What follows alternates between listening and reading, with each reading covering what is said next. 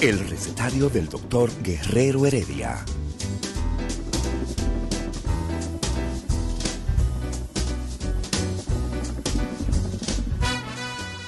Una respuesta para cada pregunta. Una receta para cada problema. Ven a nuestra propuesta radial, amena, diversa y solidaria. Con alto sentido humano y profesional.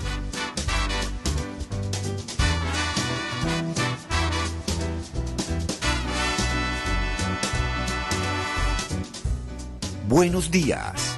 Bienvenidos al recetario del doctor Guerrero Heredia.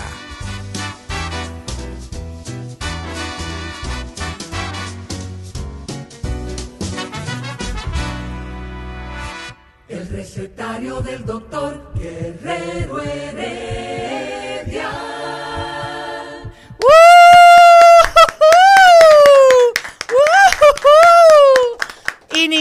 Hoy este recetario, un viernes felices, felices, felices. Se vacunó Isidro con su primera dosis. ¡Uh! Isidro que estaba dudoso. Gracias Isidro. Gracias por hacer patria. Gracias por pensar en tu familia, en tus compañeros de trabajo, en tus padres, en tus amigos. Gracias por entender que es necesario que nos vacunemos.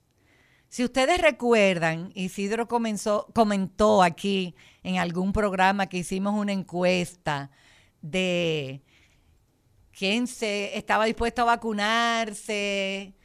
Yo diciendo, levanten la mano todos los que estén dispuestos a vacunarse. Isidro se quedó con su mano ahí tranquilita. Bueno, yo no sé, yo voy a esperar un tiempo. Qué bueno que no esperó un tiempo, que solamente esperó unas semanas y que ya está vacunado, porque es la única forma, es la única forma, es la única forma. ¿Crees que ya se entendió, Olga? Sí, que es la única forma. Es la única forma en que vamos a salir de esto señoras y señores, jóvenes y viejos, hombres y mujeres, pobres y ricos, guagua y popis, la única forma que vamos a salir de este virus que nos tiene a todos dominados es que cumplamos cada quien con nuestra parte con nuestra responsabilidad. Vacunarse es una responsabilidad de cada quien. Una responsabilidad frente a sí mismo y una responsabilidad patriótica, porque usted tiene una responsabilidad patriótica frente a su familia, a sus amigos, a su entorno, a su grupo de trabajo. Vacúnese, vacúnese. Y no espere que llegue una con nombre difícil de pronunciar una que tiene los ojos horizontales. No, señores, vacúnense con la que usted tenga disponible primero, con la que le llegue a las manos primero, pero vacúnense. Bueno, yo creo que ya por hoy viernes está bien de vacunas. Esto no quita que en algún momento lo voy a volver a mencionar. ¿Por qué? Porque tenemos todos que vacunarnos. Porque es la única manera es la única manera. Y como parte de cuidarnos, querernos y echar para adelante en la vida, hoy yo tengo el gran privilegio de conversar con alguien que sabe de las cosas que le gustan al cantante de las mañanas. ¿Cómo se llama el cantante de las mañanas? Recuérdenme el nombre, el, tal Ricardo ese, sí, que sale por ahí haciéndome burling. Burling me hace, Olga. Burling. Que los vegetales, que si los molondrones, que si los granos, que si la tallota. Sin embargo, los que no nos han visto todavía por Instagram Live o en YouTube, Ricardo es un hombre que desde que yo lo conozco hace muchos años tiene el mismo peso. El señor Ricardo, el doctor Ricardo Nieves, es un hombre que, aunque me haga burling, porque es burling que me hace, se cuida mucho. Y come tallota, y come molondrón, y come granos. Así que no se lleven de lo que él dice, llévense de lo que obviamente él hace, porque solamente hay que mirarlo para saber lo que hace. La doctora Cristina Tonos, nutrióloga, ¿tú crees, Cristina, que una persona que tenga el peso adecuado come como debe de comer? ¿O puede ser casualidad? Pueden influir muchos factores pero normalmente sí, está haciendo lo correcto, pero también está el factor de la genética. El factor de la genética. Porque podemos ver muchos pacientes con muy buen peso y cuando evaluamos los laboratorios eh, están completamente alterados. Que también influye la genética. Exactamente. Entonces, si es cierto, algunos pacientes llegan donde el médico y nos dicen, ay doctores, que yo en mi familia todo el mundo es gordito. A mí me da mucho trabajo perder peso. Eso es en mi casa, que son así. Sí, mire lo que pasa. Eh, la genética se dice que hay de un 5 a un 10% más o menos. El hecho de que sea un número eh, pequeño no significa que no se le dé la importancia pero en eso influye mucho eh, lo que es eh, conducta aprendida. Conducta aprendida. ¿En tu casa? Claro, porque por ejemplo, usted no ha visto esa familia, papá y mamá, que son obesos. Claro, pero tienen se los hijos de temprana edad obesos también. Es que se les excusa. Porque posiblemente ellos los alimentos lo manipulan de manera incorrecta, cocinan con mucha grasa, eh, se alimentan en abundancia, entonces el niño ve, espérate, porque uno siempre ve el papá y la mamá como sí. lo más guau. Entonces uno quiere imitarlos. Claro. Entonces si ellos ven que su papá después de cenar se come un tarro de helado, Ay, qué delicia. Es que eso es delicioso un tarro de helado después de cenar y acostarse con ese helado que te llega hasta aquí, que te da reflujo, que te da pesadilla, que te pone a roncar. Ah, no, pero no es tan ¿eh? delicioso, ¿no? No es tan delicioso. Hay algunas personas que... Que no les importa lo negativo. Y una conducta aprendida. Mira qué interesante eso. O sea que tú me estás diciendo que si los niños ven a los padres comer frituras, harinas, helado, y los imitan. Tú me estás queriendo decir, dejar implicado que si los vieran comiendo vegetales, frutas, hortalizas, también los imitarían. La probabilidad son más altas, sí, porque es que se supone que uno desde temprana edad en los niños, niños le, le inculca eh, principios, eh, cómo sentarse, cómo comer, o sea, son, son muchas cosas, porque un niño es como una esponja que eh, absorbe mucha información.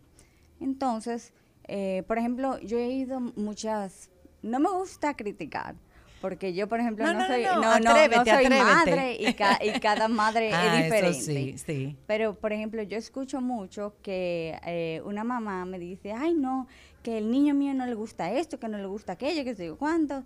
Eh, y viene otro niño que come de todo. Sí. Entonces siempre oigo, no todos los niños son iguales. no, no todos los niños son iguales. Es verdad. Pero, por ejemplo, en, en mi caso, cuando yo era pequeña, mi papá me hizo el cuento que una vez yo pedí en un restaurante camarones. Ok. Y que a mí me encantaron. Entonces, cada vez que yo iba al restaurante, yo pedía camarones. Y mi papá escondido pedía pollo. Y me decía que era camarones. ¡Oh! yo me lo comía. Entonces, a los niños hay que educarlo, hay que enseñarlo. Un niño no sabe lo que es bueno o lo que es malo. Hay que enseñarle el paladar, aprender a, a saborear los alimentos, a tenerle cariño a los alimentos. Ok, yo me he quedado pensando en eso de que tú tú pedías camarones y tu papá te daba apoyo, porque yo estoy segura de que tu papá no quería engañarte, no quería eh, maltratarte, porque eso es eh, maltratar en un sentido. Y pienso yo como madre que lo que te estaba era protegiendo. Porque como niña, camarones, todavía no sabíamos qué podía pasar contigo con los camarones, y entonces eh, pedí apoyo, a menos que tu papá no fuera, tu papá era muy tacaño. No. no, pero, No, porque hay que preguntar, ¿verdad? no, no, Tengo que preguntar, porque si, si era por tacaño, que no quería pagarle los camarones en el restaurante. Cuando viene a ver, cuando viene a ver, nunca yo pedí camarones y quizás yo decía fo al pollo. Inventó, o sea, oh. ¿entiendes? Una manera de, como por ejemplo a los niños les decía, me acuerdo que mi mamá también me decía, di que si tú comes espinaca te vas a poner fuerte como Popeye. Ajá. Entonces, sí, eso a todos. Ajá, entonces yo decía, no, espérate, yo quiero ser fuerte como Popeye porque le quería dar eh, un golpe a mi hermana que me hacía mucho bullying. mucho burling. burling. burling. Mira, y, tú no querías ser como Olivia entonces, por eso tú querías comerte tu espinaca para ser fuerte.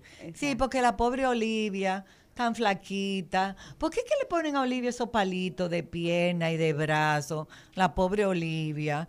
¿eh? Y Popeye entonces... Pero sí, pero, pero fuerte también desproporcionado.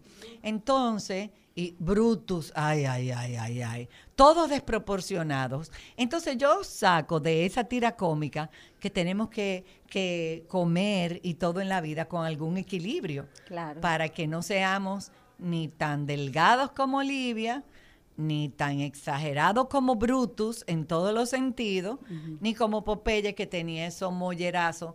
¿Tú quieres ser como Popeye, Ismael? Ah, por eso tú no comes espinaca. Mira, pero las espinacas son deliciosas. Muy buenas. Pero deliciosas. Todo está en cómo lo preparemos. ¿Tú estás de acuerdo conmigo, Cristina? Sí.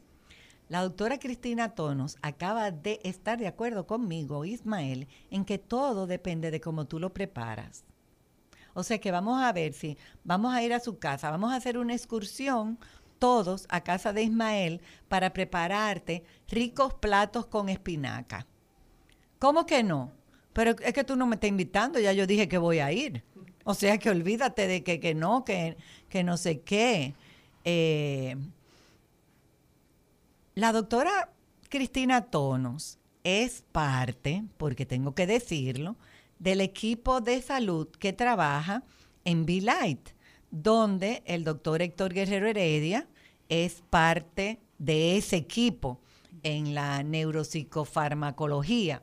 La doctora Cristina Tonos es parte de ese grupo como nutrióloga clínica. Entonces, ¿Qué yo puedo hacer con Ismael? Además de ir a su casa, que le vamos a preparar muchos platos ricos con espinaca. ¿Qué yo puedo hacer con Ismael, que ya es un hombre grande? Porque él cree que él es un teenager, pero él es un hombre grande porque él se pasa el día trabajando. Ya él tiene su dosis de vacuna.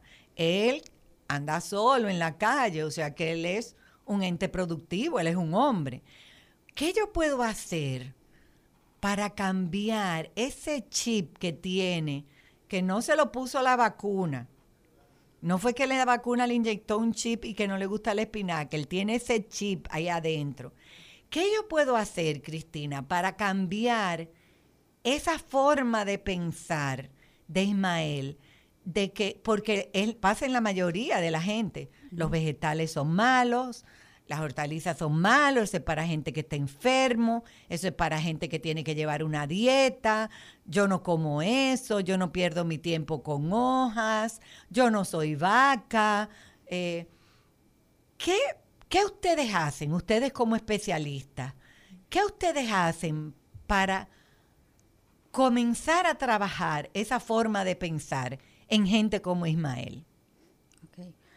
Bueno, comenzando que tiene muy buen peso. Él, tiene muy buen peso, sí. Ah, ah, ah, no así con el brazo, a ver si tú tienes mollero. Ah, tiene un chin de mollerito, un chin, un chin de mollerito. Mira, esa es una, uno de los trabajos más difíciles que nosotros tenemos y es cambiar el chip. Eh, casos como él lo tenemos en, en todos los sentidos, desde la parte de la obesidad, este paciente que es picky con ciertos alimentos y el que come desproporcionado o el que no le gusta comer y no le gusta nada. Sí, pues usted sabe que hay varios trastornos. Exacto. Eh, está la obesidad, está la bulimia, está la anorexia. Entonces, son trastornos alimenticios. Sí, pero es, o en la conducta de comer. Sí, son trastornos alimenticios, pero eh, mentales. Mentales. Sí, porque ¿Tú eh, estás oyendo, Olga? el asunto es que lo que une los tres trastornos es, es que hay una obsesión con la comida porque posiblemente en su vida hay algo que no pueden controlar Oh, y de manera inconsciente utilizan la comida como el único control que pueden dominar. Entonces, por eso es que se ven eh, en los tres factores, eh, la obesidad, comen excesivamente demasiado, la bulimia, que se alimentan mucho. demasiado y luego buscan la manera de cómo poder eliminar esos alimentos, y la anorexia, que se priva de, de- de los alimentos. que no come de nada. Exacto. Entonces, óyeme, Incluso, se oye feo, pero Incluso en la anorexia hay dos tipos de anorexia. Está el anoréxico restrictivo y está el anoréxico bulímico. oh, El restrictivo es... sé que aqu- esto es más complicado de lo que pensamos. Sí. El restrictivo es aquel que se limita a comer una, unas ciertas calorías muy mínimas en el día para sobrevivir. Y el bulímico es igual al restrictivo, pero si en algún momento en, en el día, en el día a día, tiene que comer algo, pues entonces acude ya sea ejercicios excesivos, eh, laxantes, vómitos, o sea, Se pro- eh, busca la manera de provocar de una manera eh, fuera de la naturaleza, sacar lo que ya se comió. exacto. Ok, entonces, eh, ¿es un palo Be Light? Sí, porque allá eh, tenemos tanto la psiquiatría con el doctor Héctor eh, Guerrero Guerrero Heredia, Heredia. tenemos la psicología con la licenciada Catherine Castillo y tenemos el departamento de nutrición, eh, en la cual yo pertenezco a ese departamento, porque una persona es, eh, es un organismo que componen muchos factores. Sí. O sea, la comida no solamente puede ser trabajada con la comida, porque si yo le digo a él, mira, la espinaca es buena, y yo le hago un PowerPoint con todo, mira, esto, esto y esto, y le enseño 870 recetas, se va a ir por esa puerta y... y Nada. Le entró por un oído y le salió por el otro. Exactamente. Pero eso es poco a poco. O sea, eh, por ejemplo, el doctor trabaja con los medicamentos que él se, conoce a los pacientes y ve por dónde, si el paciente es ansioso, si es inquieto, o sea, no puede dormir. Y Su él, estilo de él hace vida. su... ajá. Sí. Entonces, Catherine se encarga de entender el paciente. ¿Por qué pasan ese tipo de cosas? ¿Qué tú sientes? O sea, en la parte emocional. Porque es que la vida es emocional. O sea, la vida se trata de, del trabajo, de la vida personal, vida como madre, vida como hija. Entonces, Como son, son muchas situaciones que nosotros lidiamos en el día a día. Entonces, en mi caso, yo trabajo con los menús.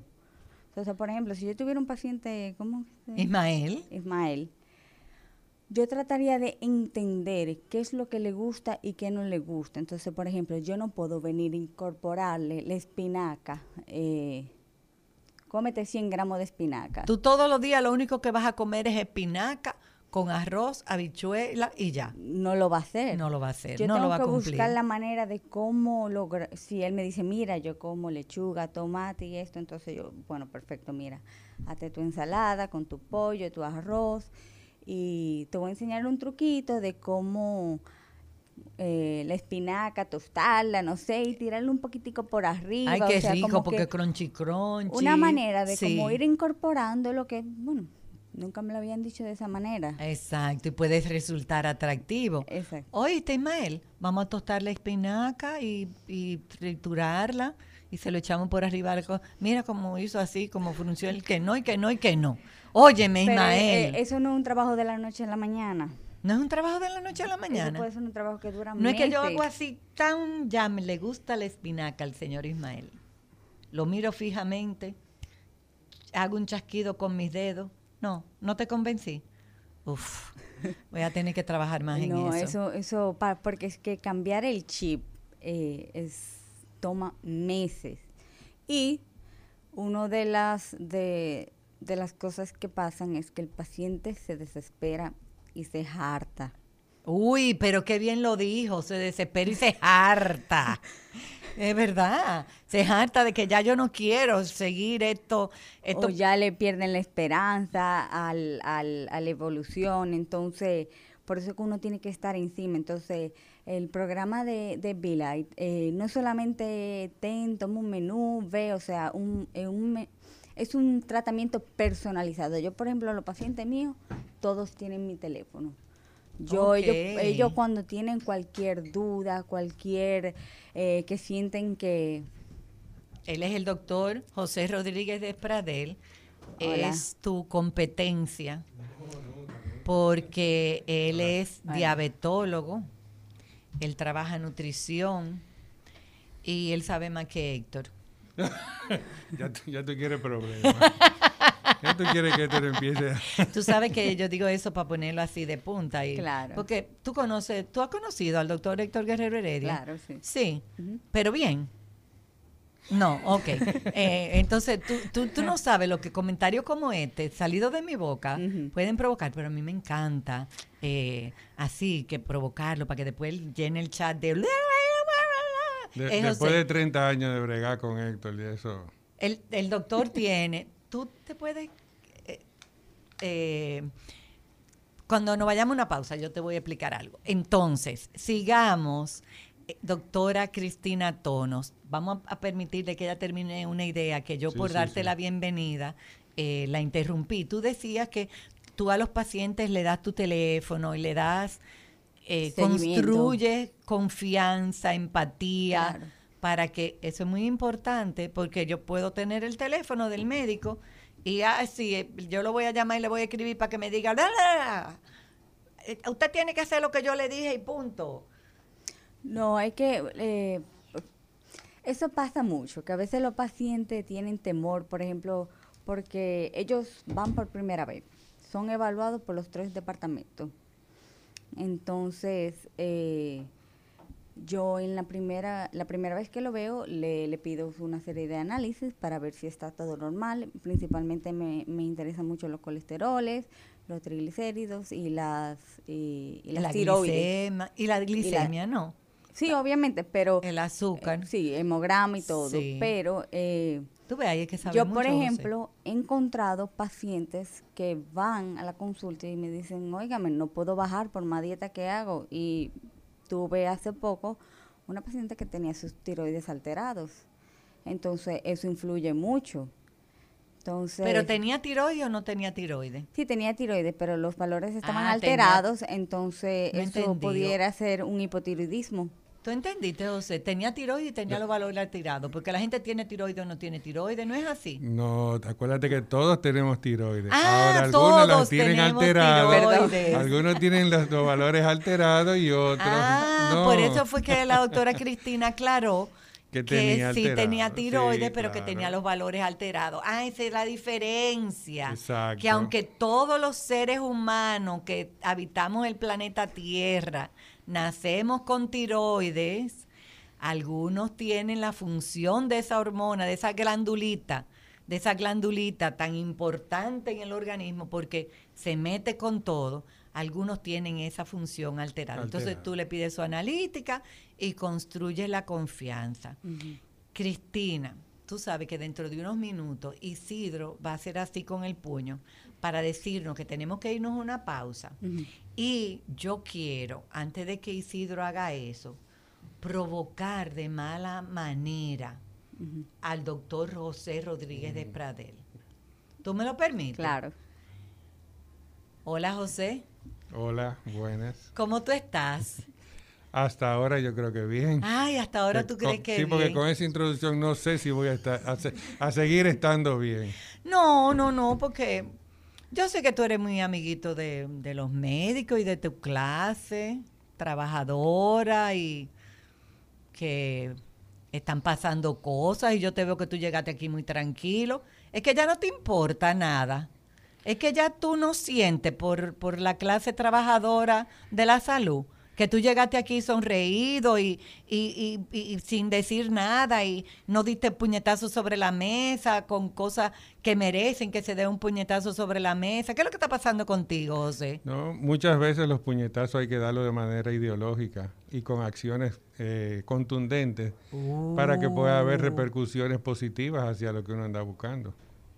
Uh, ¿y tú diste un puñetazo? ¿O tú vas a dar un puñetazo ideológico? Eh, eh, por, por mi parte, ya yo tuve cinco años más o menos dando ese puñetazo. Ajá. Sí, yo tuve, yo fui presidente de la sociedad por cinco años y ahora. Ah, de la sociedad de... Sí. Pasamos la batuta, eh, pero todavía tenemos algunas cosas de qué hablar. Porque mira, ¿qué tú piensas de esa situación que se dio con el Colegio Médico Dominicano, donde el presidente del Colegio Médico Dominicano eh, ayer comentaba que mejor muertos que aplastados, que atropellados, que pisoteados eh, por las ARS. Eh, yo te voy a decir algo, yo que soy tan pacífica y no peleo con nadie, ni siquiera con Héctor.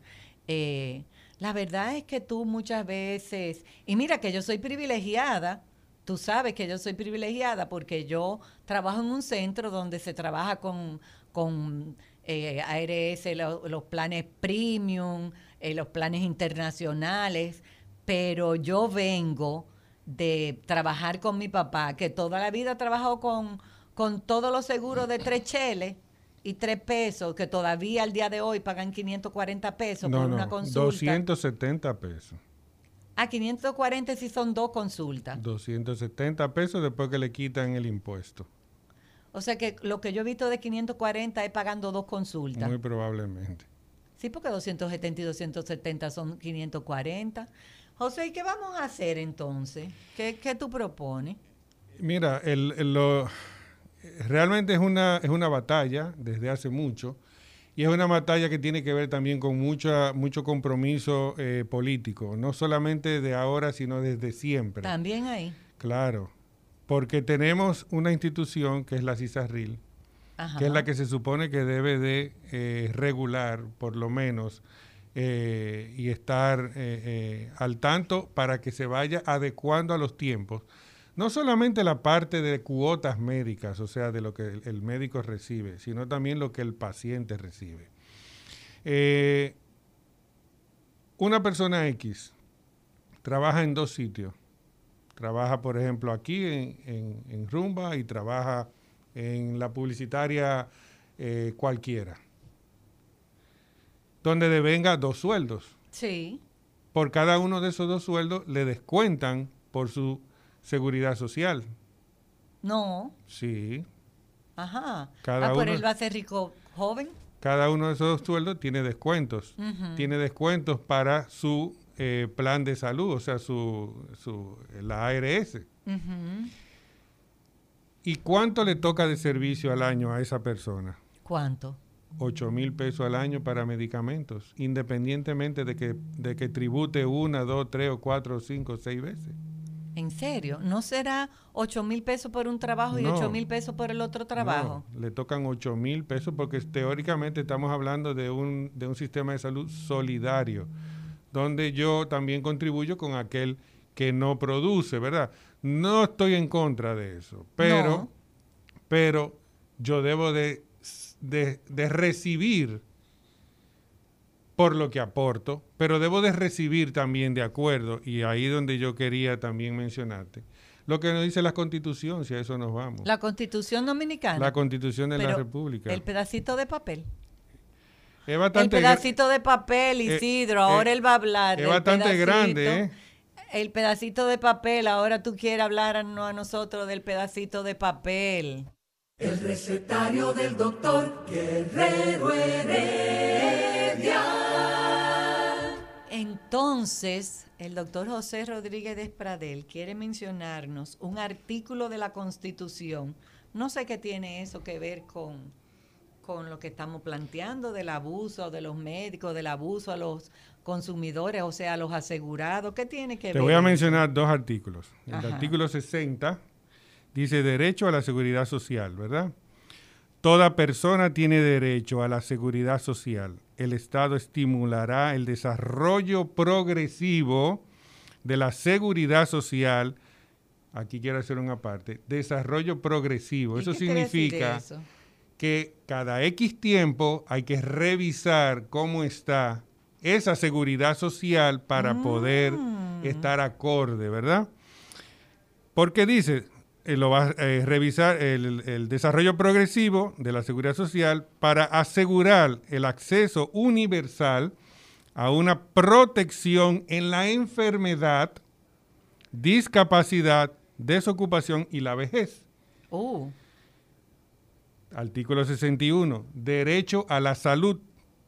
Toda persona tiene derecho a la salud integral. En consecuencia, y ahí sigue hablando, ahora yo te digo, ay. ¿de qué manera un paciente diabético, hipertenso y dislipidémico con 8 mil pesos al año No. tiene cubierto su derecho a la salud universal? Ni siquiera trimestral. No, no, eso le da para dos meses o uno. Por eso te digo que ni siquiera. Usando genérico. Es usando genérico. Y sustancias que no sean de última generación. No, eso ni hablar, porque eso ni Eso siquiera ni están hablar. contempladas en el plan básico de salud. Eso ni Óyeme, hablar. a diario yo recibo pacientes que me dicen, no, no, no, yo, pero ¿por qué es lo que le pasa? Usted la, la- la consulta anterior usted vino muy bien y ahora está descompensado. Es que a mí me ponen los medicamentos, me ponen los medicamentos, así que dicen, me ponen los medicamentos en septiembre. Wow. Pero ¿y cómo es posible? Wow. O sea, el paciente ni diabético, hipertenso, el paciente crónico no deja de ser un paciente crónico. O sea, él no compra su medicamento hoy, se lo toma y dice, bueno, ya yo no voy a ser diabético hasta que me vuelvan a ponerlo. No. No, sabe que no. Y eso es, y eso es responsabilidad, entre otras funciones, de la misma CISARRIL. O sea, el que debe protegernos no nos está No protegiendo. nos está protegiendo. Y fíjate que no está, ahí yo no mencioné, ni me voy a meter, porque para eso están las, eh, para eso está el, el colegio que está muy bien representado y trabajando sobre eso, en lo que son también el, el- el cuidado de los actores del sistema de salud que nos han llamado vagos porque los mandaron a, a- a trabajar. Que entre los militares, policías y médicos me parece que son los únicos, o por lo menos de los únicos, que durante esta pandemia no han dejado de trabajar. Ni un solo día. Ni un solo día. Ni un solo Y día. así tienen el tupé de mandarnos a trabajar. Eh, uy, dijiste tu y pensé, visualicé alguna cosa, pero mira, José, la verdad que la salud es un tema con que los políticos no deberían de jugar tanto, porque va a llegar un momento en que no sé, o nos moriremos todos y no va a quedar nadie que vote por ellos, o en que todos vamos a decir, basta ya, como lo hemos visto. Sí, y, Como y- lo hemos Y visto. muchas veces, lamentablemente, eh, con el basta ya, se cuelan eh, ideologías y personas que a la larga no son las más recomendables. Ay. Lamentablemente. Uy, Olga, José vino duro y curvero. Eh, no, pero mantén la confianza, tú vas a ver gente, tú vas a ver que sí, que, que va a, Eh, eso se van a hacer algunas cosas. se va- tú verás que sí, tú verás que sí. Eh, yo me voy a callar y como especialista que tú eres, yo te voy a, a dar el chance de que tú le preguntes lo que tú quieras. Ay, y, ah, sí, a, a, Cristina. Lo, dejo. Yo, eh, a mí me gustaría oír, eh, por ejemplo, en el caso de los pacientes que tú tienes, uh hay que respirar, ¿verdad? Antes de hacer el cambio. Antes de uno hacer el, cambio de, de ideas. Hay muchos pacientes que me preguntan, doctor, ¿y yo puedo ir con la dieta keto? ¿Cuál es tu opinión de la dieta keto en sentido general? Ok, es una dieta que está de moda, igual que todas las dietas que se ponen de moda en el momento. El problema es que está muy mal implementada. O sea, realmente si uno estudia la dieta keto, realmente funciona. La teoría de ello es eh, realmente efectivo. Eh, bajos en carbohidratos, dígase por debajo de 150 gramos eh, de carbohidratos al día eh, por, eh, por kilogramos del paciente. Y altos en proteínas y lípidos. El problema es que hay un boom que come toda la grasa, huevo con mantequilla, eh, tocineta, eso, que utilizan el término de que ketosis, creo que, y eso es eh, lo que significan los cuerpos cetónicos que se forman en el cuerpo y son tóxicos para el cuerpo. Exacto, es como es cuando el, el, cuerpo empieza a utilizar como combustible Exacto. Una, un elemento que no es natural, que está diseñado para rescate, o sea, es cuando, bueno, por alguna situación anómala no puedo utilizar lo que es lo normal, que es la glucosa, empieza a utilizar los cuerpos cetónicos porque obviamente el cuerpo es una máquina perfecta que no se deja caer y busca y tiene eh, elementos de rescate. Y el cerebro no vive sin glucosa. No vive sin energía, correctamente. Y donde más encontramos eso es a través de los carbohidratos. Entonces, eh, aparte de eso, eh, el paciente lo que quiere ver es un unos resultados rápidos. Exactamente. A expensa de unos resultados. Yo tengo 10 años siendo gordo y yo quiero en 15 días eh, poder bueno, eh, no, ponerme la cintura a 32. Casi siempre me dicen, no, quiero bajar 60 libras en cuanto, en dos meses. Y yo, no, yo en, dos meses 15, quizás. Vamos a hablar de dos libras por semana y todo, todo va a depender eh, la cantidad de libras que tenga adicionales. Entonces, yo muchísimas veces he visto pacientes con esos colesteroles y triglicéridos elevados y cuando yo voy hablando, ellos me dicen, no, que yo hice keto.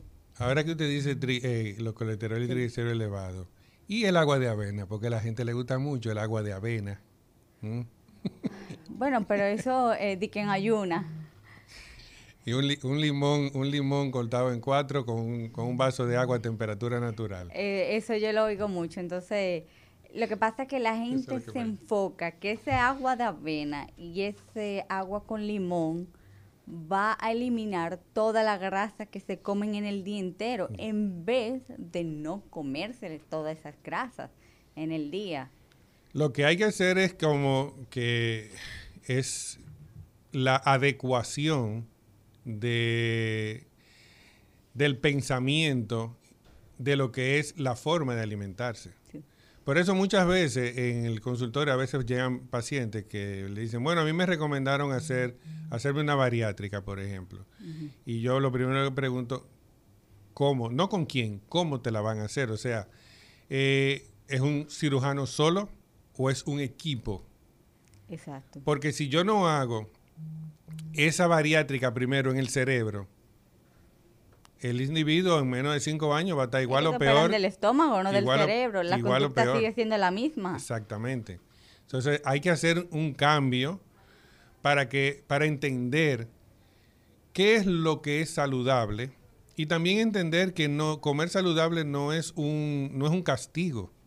No es un, no es una no es, no es que tú tienes que suprimir eh, de los antojos, sino que tú tienes que aprender a hacer un balance en tu vida, obviamente, claro, ese balance tiene que tener una directriz y un norte hacia esos alimentos que realmente son.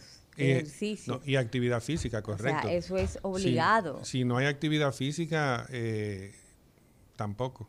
Yo, por ejemplo, a mí no me gusta utilizar la palabra eh, comer saludable, porque es que yo digo que no existe comer saludable.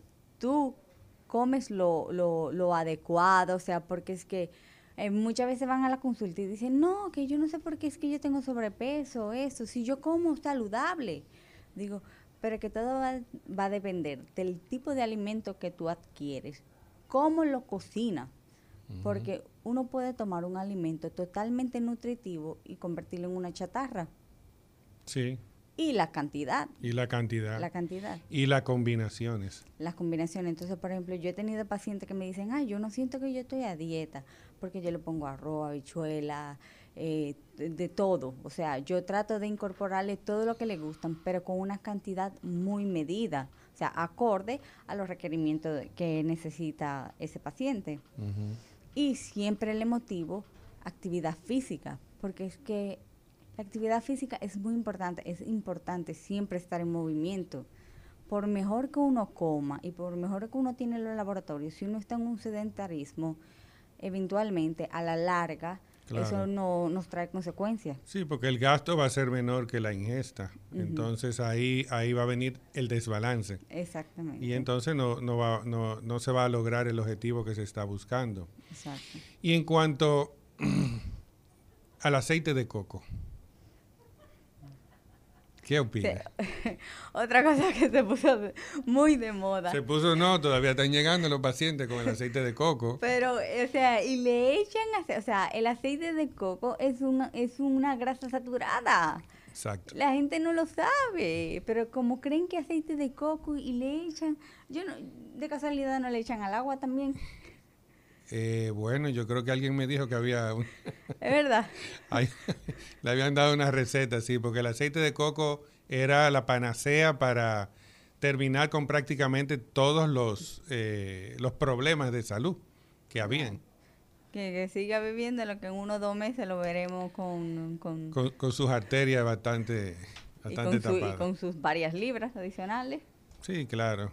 Eh, es, es realmente eh, lamentable que a las personas les no les cuesta, les les gusta, mejor dicho, eh, eh, creer lo que leen sin una base científica a lo que le dice un profesional. Y de esa forma, obviamente, nunca vamos a salir de, del subdesarrollo. El recetario del doctor Guerrero Heredia. Regresamos en el recetario hoy viernes. Señores, ya pasó el Día de las Madres y ya están comenzando los especiales para el Día de los Padres. ¿Y ¡Qué eso se maravilla! celebra? ¿El Día de los Padres? Sí. Sí, el Día de los. Padres se celebra Olga, porque... te oí. Mira, mira qué pasa, José. El Día del Padre se celebra, mira cómo. Si para las madres no te regalaron la televisión que tú querías, entonces tú se la regalas a papá y, y mamá es la que la disfruta. Si tú necesitabas que hicieran un arreglo en la casita del campo, tú haces el arreglo en la casita Yo del vi. campo y le dices que es un regalo para papá y es un regalo que En el- en- lo van a disfrutar todo en en- la familia, ¿verdad que sí? Que vale la pena. En la televisión extranjera hay un comercial eh, en estos días a propósito del Día de los Padres que me ha, me ha fascinado por lo por eso mismo. Era es una comienza con una una casa con las paredes media con la pintura como que se está quitando y le ponen fecha como 2016 y, y el, el- la voz en off va diciendo eh, como yo lo voy a arreglar, después se ve una puerta que se está cayendo, 2019 yo lo voy a arreglar, como que nosotros vamos posponiendo los arreglos y entonces dice, termina eh, recomendando una marca de herramientas para todo eso, pintura y arreglar todo y diciendo ya papá no tendrá excusa. Oh, esa es una buena idea también. Vamos a regalarle a papá una caja de herramientas para que termine de componer lo que se descompuso. Eh, en los pacientes con sobrepeso, que es lo que ustedes más ven en V-Life, Ujú. hay algo descompuesto además de la mente, que ya hablamos de eso. ¿Tú sabías, José, que en los pacientes con trastornos de la alimentación la mente influye muchísimo? Influye mucho, sí, claro. Ah, ¿tú estás de acuerdo? Claro que sí. De hecho, estábamos hablando ahora eh, de los pacientes que se someten a, a cirugías eh, a, los cuales si no se le trabaja primero el componente psicológico, el componente de, de, su, de su persona y de su adecuación a lo que tiene que hacer y cambiar, realmente no va a haber beneficios a largo plazo. Mencionaron ustedes cuánto tiempo ese paciente tiene eh, o debería de estar en terapia eh, de apoyo emocional. Mencionaron ustedes que es solamente dos semanas antes de la cirugía y que ya después está curado. ¿Ustedes hablaron sobre eso? O, para que la gente sepa que tiene que ir al psiquiatra para que le dé el sí y ya, y se olvidan de, del asunto. Es que eso no, eso no es tan así, como, o sea, eso va a influir mucho del tipo de paciente, el tipo de compromiso, que es tan dispuesto está. ¿Qué tan dispuesto está? Claro, eso, o sea, porque es que por más que yo le dé todas las herramientas a un paciente, si mentalmente no quiere hacer un cambio, o sea, no, no, va a haber ni medicina, ni, ni menú, ni, ni, ni pastillas, cirugía, nada que funcione. Yo tengo pacientes, y probablemente José también, que vienen a mi oficina y mujeres que miden 5'2, 5 pies 2 pulgadas y pesan 197 libras y media. Y me traen la analítica. Perfecto todo. Los números están perfectísimos. ¿Usted ve, doctora? Tanto show. Y mire mis números. Yo soy una gordita sana. Yo soy una gordita que no tengo ningún problema. Y digo gordita porque son más los casos que vemos en mujeres con, de este tipo que los que vemos en hombres. ¿Verdad que sí, José? Así es. Entonces, que casi se van igualando ya, sí. Eh, ¿Qué yo puedo decirle a estos pacientes? Porque me desarman. Sus análisis están, tiene el HDL casi bien, tienen eh, la glicemia en 98.9 tienen, o sea que están casi bien. Hasta un día. Hasta un día, ¿cómo así? Hasta un día. El cuerpo va a llegar hasta un día, hasta que tenga un evento cerebrovascular o oh, pero sin aviso. Eh, lo que pasa es que es que el, el cuerpo es algo eh, multi multi multiorgánico, multisistémico, ¿sí? Entonces, yo puedo tener los laboratorios como estábamos hablando ahorita, el flaco que tiene muy buen peso, pero tiene los, laboratorios eh, alterados. Entonces, no podemos solamente ver una persona desde un solo enfoque, hay que verlo desde todos los lados. Entonces, por ejemplo, eso es lo que hacemos en Be-Light. Yo puedo recibir un paciente, darle un menú, pero yo necesito que él tenga asesoría, tanto en psicología como en psiquiatría para que entienda. Sí, porque eso es sobre la marcha. O sea, uno, por ejemplo, yo hace mucho expliqué sobre la Coca-Cola. Eh, porque igual el alcohol, el cigarrillo, la Coca-Cola. ¿Qué es mala la Coca-Cola? La Coca-Cola no es mala. Mata, pero no es mala. Ah, ok. No es mala. no es mala. Pero todo está en la medida. El punto es que, cómo uno lo enfoque. que para yo hacer que el paciente me beba agua, porque todos tenemos sed, lo que pasa es que uno como persona sabe disfrazar el, el, la sed. Yo siempre le digo, deja de estar bebiendo café, té, deja de estar comiendo chicle. déjame buscar una botellita. Porque si uno se pasa el día sin beber absolutamente nada y uno tiene una botellita de agua, uno se lo va a beber. Eso es excusa de la persona que dice que no me da sed y por eso no bebo agua. Entonces, para yo hacer que una persona que bebe mucha Coca-Cola diario, yo tengo que decirle, mira, tú bebes todos los días tres botellitas, bébete a partir de ahora una todos los días semanal. Después, dos meses después, tres meses después, lo cambiamos interdiario y poco a poco. Entonces, eso es lo que nosotros tratamos de hacer con los pacientes en Vilay. A mí no me interesa que tú bajes de peso para que después en tres, cuatro meses tengas que volver. Yo lo que quiero es que tú cambies el chip en tu cabeza. Es una conducta aprendida. Bueno, de eso mismo estamos hablando ahorita. De, así comenzamos a hablar o de las conductas aprendidas. Como el sushi. Como el sushi. Claro. ¿Cómo es el sushi? Muy fuera de los orientales, muy poca persona al, probar el sushi le gusta la primera vez. A mí me que- encanta. Sí, pero la primera vez que lo probaste no te gustó. Ah, no me Tienes acuerdo. que probar y probar, Probar y probar y probar. Hasta que lle- encuentre. encuentra. O sea que conductas aprendidas. Entonces, se- no sé por qué pienso. Entonces, aquí la gente roba porque si- ven a otros robando y ven que no hay régimen de consecuencias. Son conductas ¿Es- aprendidas es también. posible? Ah, Sí, ¿Es son, condu- posible? son conductas aprendidas. Ok, o sea que somos todos ladrones porque todo el mundo roba, nadie cae Yo- preso, nadie paga No hay consecuencias. Me Oh. yo me cruzo el semáforo en rojo porque también no hay Nadie me va consecuencias. a parar. ¿eh? De hecho, hay 250 cámaras en las esquinas. Yo me cruzo el semáforo en rojo y no pasa absolutamente nada. Nada. O sea que aquí no hay esperanza.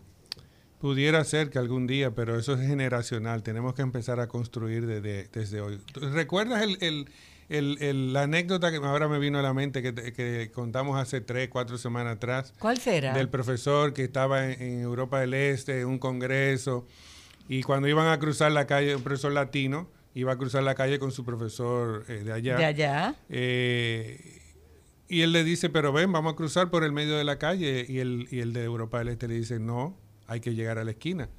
El latino dice, no, pero es que no viene carro. No viene carro. ¿Y cuál fue la respuesta de él? ¿Y si un niño me ve?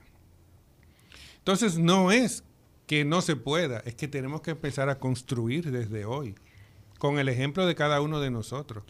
Sí, porque la integridad es hacer lo correcto, aunque nadie te aunque esté nadie te viendo. esté Viendo. Aunque en es ese momento te digan, pero vete en rojo, no sea pendejo. Es mi deber, porque es lo que hay que hacer. Yo tengo que pararme ahí. O sea que tú tienes este- esperanza en este país. Eso me gusta. Yo sí. Eso me sí. gusta de que tú tengas esperanza porque tú eres un hombre joven, Gracias. trabajador, buen mozo. ¿Qué más Tiene te buen digo? Gracias, gracias dos veces. Eh, Sí, tú sabes que eh, yo me voy a postular para ser presidente de este país, para que se diga República Dominicana antes de Lidia Soto y después de Lidia Soto. Vamos, Vamos, te acompaño, sí. tú serías mi vicepresidente. Tú eres director de comunicación. A Isidro no le gustó la idea. Isidro, no, ¿tú sabes por qué no le gustó la idea? Porque él sabe que todo el mundo va a comer molondrones. No, no, ah, no, ahí yo no voy. No, ahí sí no. Porque to- todo tiene un límite. No, ok, pues no, no voy a hacer eso. Pero todo el mundo va a tener que pasar en verde. Ah, sí, ahí sí. Pero verde no del molondrón. No, el verde del semáforo verde. Y todo el mundo va a tener que pagar sus impuestos. Ay, pero qué difícil me la estoy poniendo yo misma.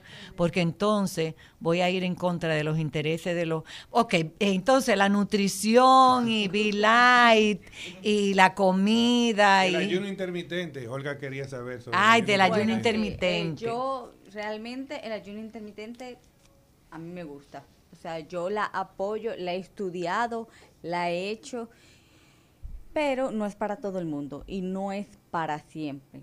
Por ejemplo, ahora con la pandemia, el COVID. que Pero todo- ¿cómo que no es para todo el mundo? Porque tú, eso es racismo.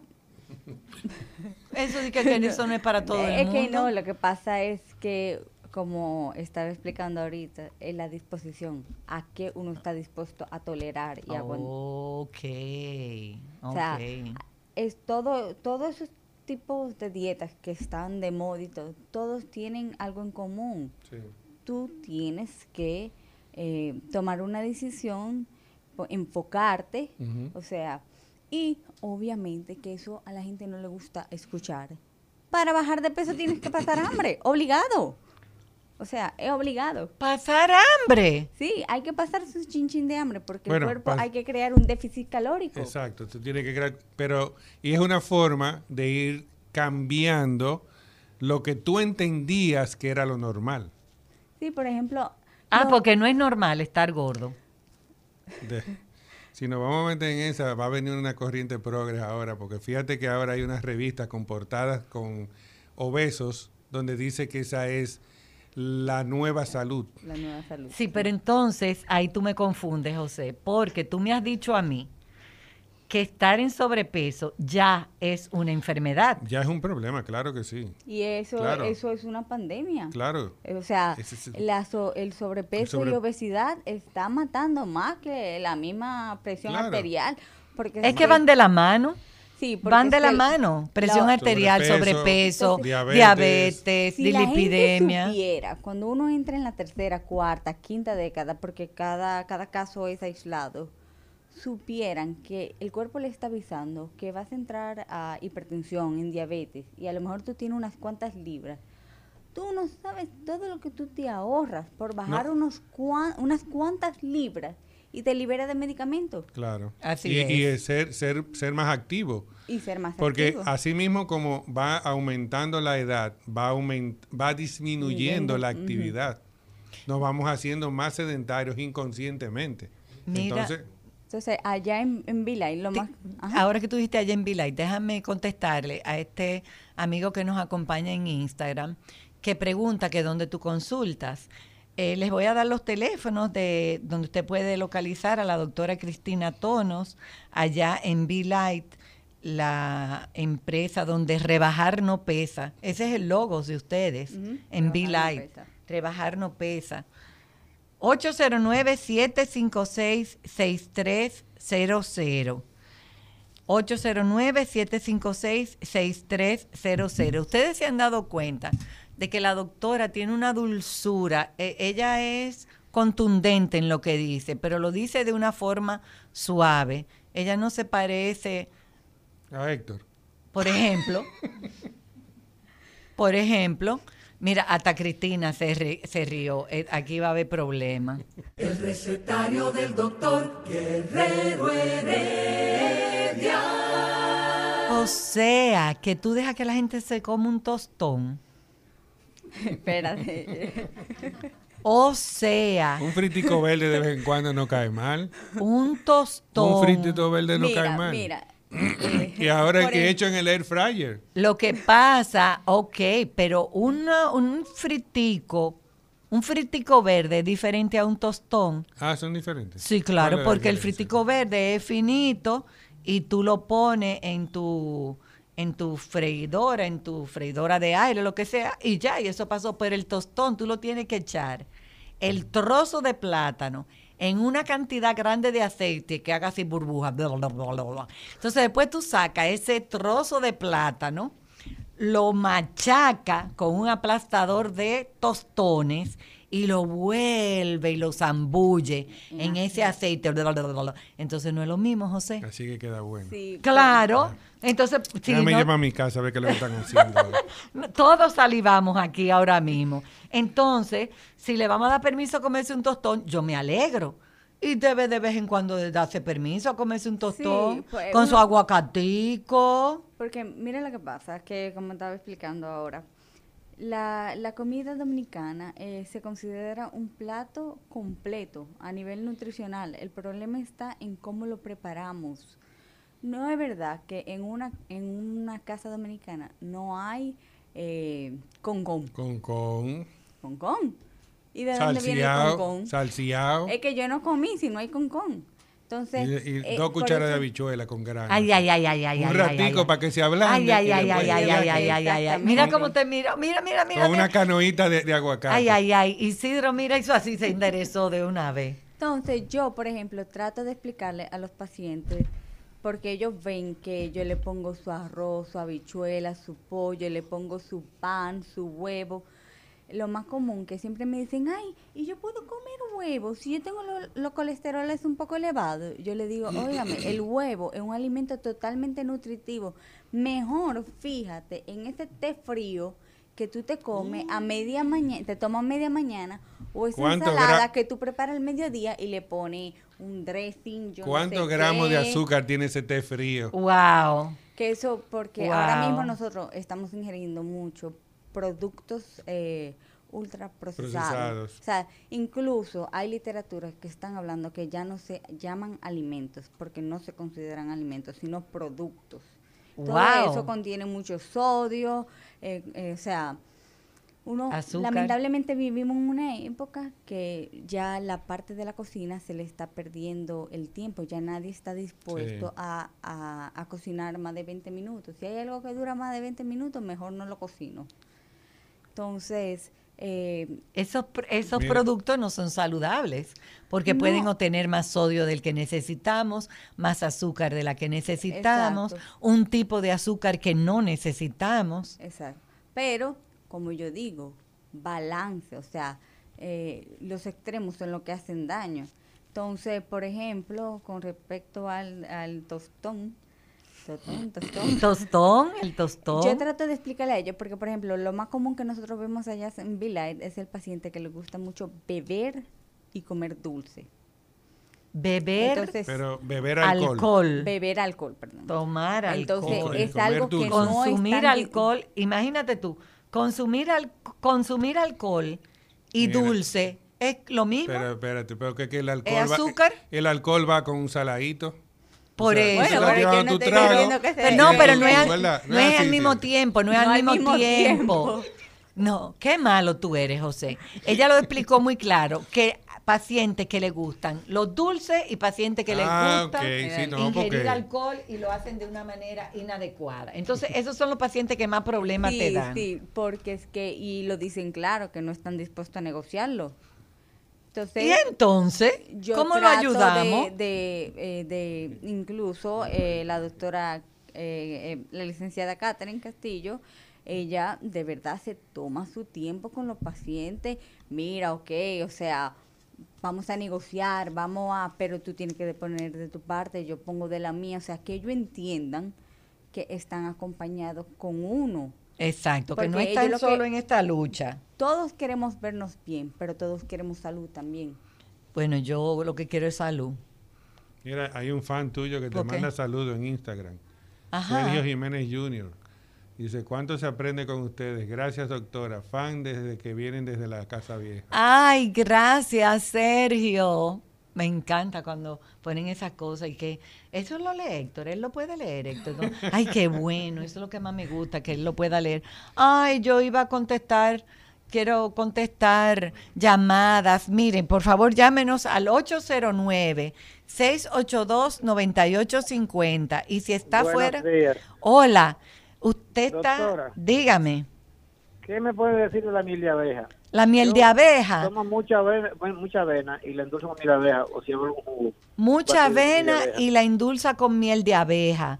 Sí. Y qué bueno, vamos a ver ¿Qué lo que nos decir? dice la doctora. No, porque yo no uso azúcar, sino nada más miel de abeja. Usted no usa azúcar, solamente consume miel de abeja. Vamos a escuchar a la doctora a ver qué nos dice respecto a la miel de abeja con mucha avena. No, No, tú no sabes ni qué le vas a contestar. Mira, mira, mira cómo es la construcción de, de ese señor. Él dice, yo no uso azúcar, ¿Pero qué es la miel de abeja? ahí voy, sino que en- utilizo miel de abeja. Entonces ellos le van Y a la miel de explicar. abeja, para no tener, tiene dos clases de azúcar. Usted escuche bien esto, mi señor, porque es tan importante que usted y todos los dominicanos entendamos.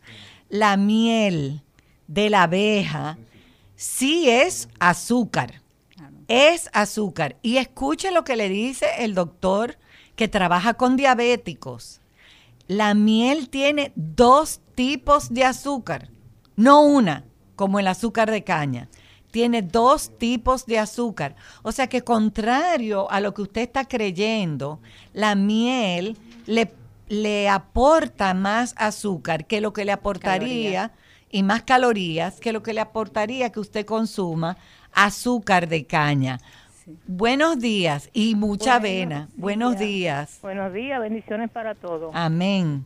Le voy a hacer una pregunta a la doctora, pero déjeme decirle algo, doctor. Usted decía que Olivia tan flaquita y Popeye y Bruto fuertotes. Pero fue Dios que Olivia fuera flaquita porque con, su- con lo flaquita que era no era fácil. Doctora, yo no le voy a pedir una hoja de dieta ni nada. Es simplemente, mire, mi hijo se quedó diabético después que le dio COVID el año pasado. Después de Diabético. COVID, Sí, diabético. diabético, porque ya eso es así. Dígamelo algo de lo que sí puede comer. No me diga Ok, usted quiere que le preparemos, como quien dice, un menucito para ese hijo que le dio COVID y luego de COVID quedó diabético. ¿Qué tú pudieras recomendarle como parte de su dieta? tiene? Ay, se nos fue la llamada. pero, pero, eh, debe ser joven, debe ser joven, porque la señora se escuchaba una mujer joven, o sea que debe ser joven su hijo. Comenzando que hay que determinar, o sea, por eso pregunté la edad, de si es tipo 1 o tipo 2, No, no, no, fue después de COVID, después de COVID. después de tener COVID. O sea que él no es tipo 1. Es, un- es una... eh, realmente, realmente tener la- cuatro sí, años, cinco, la ¿no? historia No, no, no, no, no, la- puede, debe sí. tener, ya debe ser un La adolescente. historia es, es primordial, pero vamos a suponer lo que está sucediendo ahora con muchos pacientes post-COVID que no tenían historia de hiperglucemia y han desarrollado una hiperglucemia transitoria.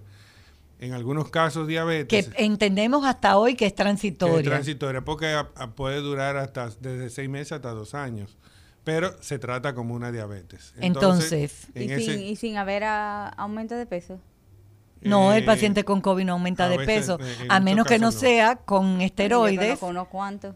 No, co- con esteroides. No, el paciente que está malo con Ah, COVID no, claro, no. pierde peso. Entonces, que ella quiere saber si hay alguna dieta especial porque es un paciente post-COVID con diabetes Por recomendaciones. o alguna recomendación. ¿Serían recomendaciones generales para un Sí, paciente con la bueno, glucemia alta? eh, iría para todo el mundo, evitar las, ha- las harinas blancas refinadas, eh, o sea, los panes que sean eh, eh, Blancos. No, eh, Que prefiera los multigranos. los multigranos, lo integral, eh, que eviten los azúcares, que en vez de estar tomando jugos, porque es que a la persona le gusta mucho beber jugo. Al dominicano le gusta mucho, bueno, Con sí, a la gente en general. Bueno, al dominicano, a la gente. Sí. Porque es que, por ejemplo, el ejemplo que yo siempre pongo, para hacer un jugo de toronja, ¿cuánta toronja uno necesita para hacer un, un vaso de 8 onzas? Una toronja y media, por ejemplo, o dos. Dos, tres, a veces hasta cuatro. Porque le hacía una toronja grande con Pero mucho jugo. Parte una toronja. Y, y existen ya, ya eso no, eso lo venden no, para no, se ¿verdad? van. Ay, se van Se todas. van. Ok, entonces cuatro toronjas para un jugo. Parte una toronja Ajá. y comience a comérsela. Exacto. Ya usted va por la mitad y se harta y, y deja la, la otra mitad. O sea, esas son las recomendaciones que le damos. No, no haga jugo. No jugo, No sino fruta entera. fruta. Ay, pero no es lo Mira, mismo. eh, Carmen H. Cano 18 pregunta, ¿cuál sería el aceite ideal? ¿Cuál tú consideras que es el aceite ideal? Bueno, aceite de oliva. Aceite vegetal. Sí, aceite vegetal. Primero Pero- aceite vegetal. Vamos a entender eso. Ay, pero qué bueno que yo lo tengo ustedes dos aquí, que ahora yo voy a preguntar. Tú dijiste aceite de oliva, de canola, de maíz. Sí, ¿Esos son pero recomendables? Todo en medida, no es Ah, en medida. Porque es que la gente le gusta echarle hasta después que se sirve el arroz, la bichuela, shh, No, aceite de después que el arroz está, Ay, Al aguacate le echan aceite de ponerlo oliva. brillosito con esa cucharada de entonces Le aceite. echen dos o tres cucharadas de aceite para que brille. ¿Y tú sabes cuál es el mejor aceite y el más sabroso? El de coco. Tú coges una cucharada de Ya, aceite de hablamos coco. de- cuando tú estabas afuera estuvimos hablando del coco. Del coco. Sí. ¿Y tú crees que quedó claro? Yo espero que haya quedado El- claro. el- ¿Tú crees? El sarcasmo. Sí. Eh, eh, ajá. Porque, porque la gente me dice, pero eso es un vegetal, el coco es un vegetal. No, y que fue eh, glorificado en, en años anteriores. En o sea, hace pocos años. De hecho, tú no lo encontrabas en los supermercados, ahora tú encuentras eh, anaqueles de productos derivados de aceite de y en coco. los sitios orgánicos y No, chiquicaros el y, en la Y boutique. el precio que Y el pre- tiene, sí, el precio. Sí. Pero es que ya no es una grasa saturada. Sí, Sí, claro de eso sí. hablando ahorita, que es una grasa saturada. Ah, es una grasa saturada. A pesar de que es un vegetal, es una grasa saturada. Oh, pero qué interesante. Y- igual que con la miel, a pesar de que es natural, no es Y la miel es saludable. peor porque entonces, si yo por ejemplo tuviera una tacita de café y quizás le echo uno o dos cucharitas de azúcar, con miel yo tengo, porque para yo lograr endulzar el café con miel tengo que echar una cantidad. Y después echarle un, Un chin de azúcar porque la miel al final amarga. Ajá. Ajá. Entonces, mi señora, yo espero que usted haya tenido claro que el aceite debe de ser vegetal, que si, dependiendo de sus recursos, puede ser de maíz, de canola, de oliva, y que todo va a depender mucho de la cantidad que usted usa. Dice Eduard Castillo 0- cer- 04. Doctor, pues es mejor ponerle azúcar negra diluida que miel a los panqueques. Dile, Hay que- respóndete, hay- atrévete. Hay, hay que respirar. Mira lo que yo hago para Es que la- ponerle la arriba eso. cantidad también. La No, cantidad, es que cuánto se va a comer. Va a depender de dónde estamos hablando. Primero, mis pacientes diabéticos, nada derivado de la caña de azúcar. ¿Por qué? Porque azúcar blanca o azúcar crema tienen prácticamente el mismo índice glucémico. Te elevan el azúcar igual.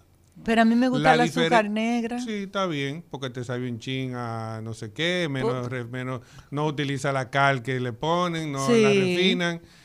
Pero en términos de, lo, de subir los niveles de azúcar Ajá. y de engordar, es lo mismo. Es lo mismo. Es lo Pero es que el azúcar de dieta me, me dan... Yo, me yo, dan por ejemplo, a los pacientes míos, si no son diabéticos, yo les digo, mira, yo no tengo, porque me dicen, ¿cuál usted me recomienda de los endulcorantes? Yo les digo, mira, yo, si tú te gusta el endulcorante, utilízalo. Pero si te gusta tu azúcar blanco, morena, puedes utilizarlo. Pero si tú te bebes 10 tazas de café al día y le echas dos cucharadillas, ya tú sabes la cantidad de azúcar que te estás comiendo. O sea que tú insistes en la cantidad. Sí, sí, claro, la sobre cantidad. todo. Mira, José, Pero los edulcorantes es un gusto, es otro gusto aprendido. pero es que los edulcorantes me dan molestias Además- gastrointestinales. además- no lo puedo usar por mi salud. Para el café, Ajá. lo mejor es No azúcar. no azúcar. porque el café se debe tomar caliente, amargo, fuerte y escaso. Así mismo. Eso dicen los gourmet. Así es. Entonces, vamos, el debemos de barista te lo dice así. Tú tienes, si tú no, si no, no puedes apreciar El eh, gusto. el gusto, sus El componentes sabor. organolépticos. organoléptico, el ¿Y cómo lo aroma. bebe? ¿Cómo tú lo bebes, Yo José? me lo bebo solo. O y le así, echo- o le- o cuando- caliente, amargo, fuerte y Sí, escaso. de hecho, yo no bebo, yo no bebo pozuelo de café. A No. mí me gusta el café El expreso. expreso. El expreso que a mí me gusta. ok, entonces yo que no, que y en estos días no eh, me quiere responder mi en pregunta, estos ¿tú días ves? he tenido- Los hombres son así. Bueno, lo que pasa es que he sido sumiso ante, ante el, el abuso sistemático de mi esposa, porque eh, después de comida me preparaba unos expresos y me le, echa- me le cuando, la primera vez que lo probé dije, pero mm, ¿qué- ¿a qué me sabe? Ella pone un trocito de chocolate amargo y cuando cae el café, porque es, de- es una máquina, cuando cae el café lo va diluyendo. Uh, queda que ni contarte. Yo hago eso, pero con la canela. Con la canela, exacto. Muchos en la máquina le, le ponen, y en la, y en la greca también le ponen Sí, canela junto con el café. José, que no puedo tomar, usted le ganó en paciencia a la doctora Soto. José, que no puedo tomar edulcorantes artificiales que me dan problemas gastrointestinales. Bueno, pues aprende a, a- a no utilizarlo. O sea, tomarla, tomarlo sin, sin, sin agregarle nada. Pero tú, tú, tú te puedes tomar tu cucharadita de eso. Tú no eres diabética. No, Tú yo no no, estás soy- obesa, ni pero yo no, yo no quiero ser diabética ni quiero ser eh, No. paciente en sobrepeso. Actividad física. Actividad física. Ay, lo dijo. lo dijo Isidro. Recuerda que todo es un balance. Ok. No, y eso es lo que más se quejan los pacientes, ay, que yo no tengo tiempo y que esto. Y le digo, ¿Y mira, quién la tiene tiempo? En estos Yo- tiempos, ¿quién tiene tiempo? Nadie. Nadie Entonces, tiene yo tiempo. siempre le digo a los pacientes, si tú mismo no eliges cuidarte, nadie lo va a hacer por ti. Nadie lo va a hacer por ti. Amigo oyente, ¿usted tiene tiempo para hacer ejercicio? Ay, no- Buenas. Buenas. Cuénteme, Ay, ¿usted tiene tiempo para hacer ejercicio? Claro que sí. Ajá. sí. Ay, qué envidia. Dice que voy sí. cuando cuando no quiero hacer ejercicio, voy a pie al supermercado a comprar y así lo tengo que hacer obligatoriamente. Oh, a pie caminando al supermercado, mira. Entonces- ¿Y cómo usted regresa con toda esa bolsa de No, de compro la- poca cosa, compro vegetales solamente. O te lleva un carrito. Oh. Doctora, yo quiero hacer una pregunta. Yo me hice unos análisis y no le he llevado médico y quería saber a quién se lo podría llevar. Y lo único raro que veo es que tengo de que, por el método cinético, tengo de que la urea, que el máximo es 40 y pico, lo tengo en 50. Y los triglicéridos, que el máximo es 50, lo tengo en 84. Los triglicéridos, el máximo no es 50, mi señora, ¿no? Según el método cinético, dice... No, no, no, no, no, no, los triglicéridos lo- no es Ah, pues está 50. malo el método. Yo lo- me costará repetirlo contra el laboratorio. No, o llame al laboratorio y pregúntele si puede haber un error de, de Dice, dice el- el- los valores de referencia 00 a 50. y tengo 80. 150, a veces que la impresión no salió bien. Exacto, Bueno, por 50. eh, eso supongo yo. Y los triglicéridos los tengo en 187, pero me preocupa la urea que dice que es 50. y la, creati- la la creatinina. creatinina. La creatinina está bien, dice que tiene 56. No, mi señores, que usted no está dando valores No, eh, no, dice confundidos. 60, eh, punto- Se- será 65. 0.56. A 90 dice que es el máximo. ¿Cero punto cuánto? 65 y dice que el máximo de referencia es 0.90. Mire, yo no, yo no le voy a dar ninguna importancia a su, a su nitrógeno, a su nitrógeno ureico, a su urea, eh, pero sí le voy a recomendar que tome más agua, Exacto. porque eh, eso pudiera ser su cuerpo, sus riñones, pidiéndole agua. Entonces, tome más agua y aclare bien los números de los triglicéridos, porque Voy a ir a otro laboratorio, me lo voy a repetir. no, no, no, solamente llame y pregunte, que eso, eso se resuelve eh, fácil. Buenos días. Eh, ¿qué, qué es lo que dice ahí? Dice- Una pizza completa no, no. en la mañana. Dice la doctora Molina, Lidia, hola, yo me tomo mi café con una cucharada de aceite de coco. Excelente. Eso debe ser riquísimo, mi querida amiga doctora Molina. Eso debe ser sabrosísimo. El problema es que las arterias van construyendo una placa de ateroma que no te la va a destruir nada a menos que no sean las estatinas. Sí, pero yo lo que digo es que también influye mucho en cómo esa persona parte el resto de su día. Porque si ella se bebe su café con una cucharadita de aceite de coco. Una cucharadita. Ajá. ¿Dice cucharadita? Dice cucharada. Ok, cucharada, ok. Pero parte el resto del día comiendo saludable, sus, sus vegetales, sus frutas. Yo no veo ningún problema. El problema es que hay personas que cucharada de aceite, después a mediodía se come chicharrón o un pollo frito con Los tostones. Entonces eso es grasa sobre grasa sobre grasa. Así mismo es. Entonces, eh, ya ustedes están escuchando, pero me gusta mucho esta doctora, porque fíjate que ella como que le busca la vuelta a la situación y que usted puede, pero si es un poquito y si después lo reparte, como que ella es complaciente. Ah, según el paciente. Ah, sí. según el paciente. Y mira este, que se come una pizza completa en las mañanas, porque eso es mejor alimento que un mangú con queso, por los carbohidratos y la proteína que tiene. O sea, tú sabes que la pizza es un alimento completo. Sí. Tiene vegetales, tiene proteína, tiene carbohidratos. Entonces, una pizza completa por la mañana de desayuno es un buen desayuno. ¿Qué tú opinas? ella, ella sigue mirando la pizarra como que, como que no entiende que es una pizza completa. Hay que, hay que evaluar a esa persona, ver cuál es su actividad física, hay que ver eh, cuáles son los requerimientos, qué peso tiene, cómo come en 24 horas. Porque Co- todo está en cómo tú repartes tus ingestas calóricas en las 24 horas. Hay personas que dicen que comer tres veces al día es saludable, hay gente que cinco, hay gente que seis.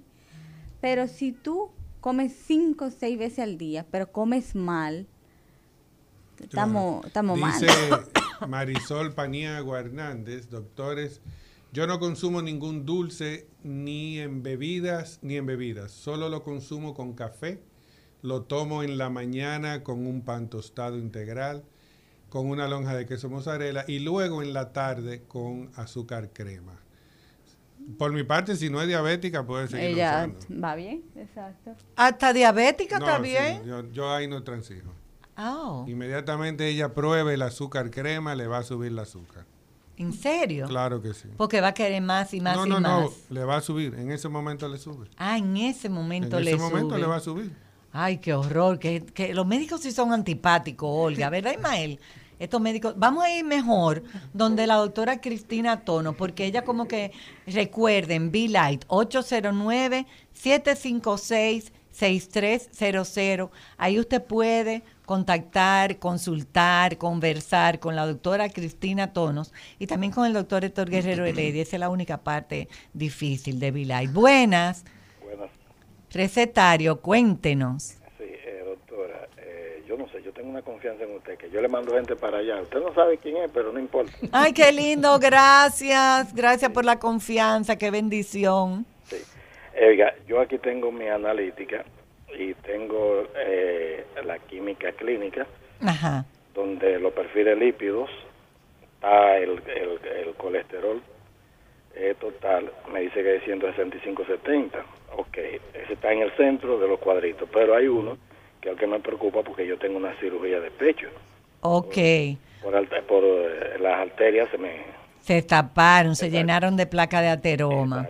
que el BLDL, que, está en 39, que lo tengo con cuatro puntitos por encima. Ok, ¿y los triglicéridos en cuánto están? Los triglicéridos están aquí. Contra mira, ah, lo iba a marcar. Aquí me dice triglicérido. No, bueno, me dice que están en 194. Ajá. Doc- eh, ¿Tú quieres responderle a ese paciente? ¿Y su glicemia en cuánto está? Ok, esa está bien, la glicemia mía, pero yo se lo voy a decir porque los médicos son ustedes. Sí. Eh, ok, la glicemia glucosolada eh, Ajá. está en 4.8 Ok. y la y la glicemia normal deme aquí Mire, yo le voy a contestar.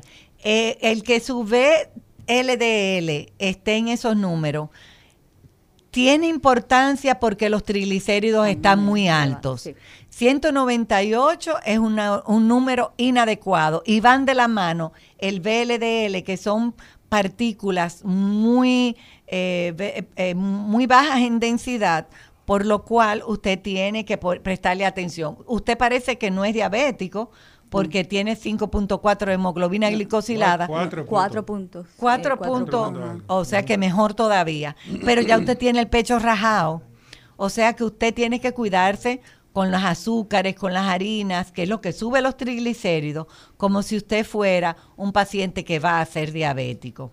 Lamentablemente, el tiempo aquí pasa demasiado rápido en compañía de gente que Hay, hay dos, eh, dos preguntitas. el teléfono de El Bilight teléfono de Beeline.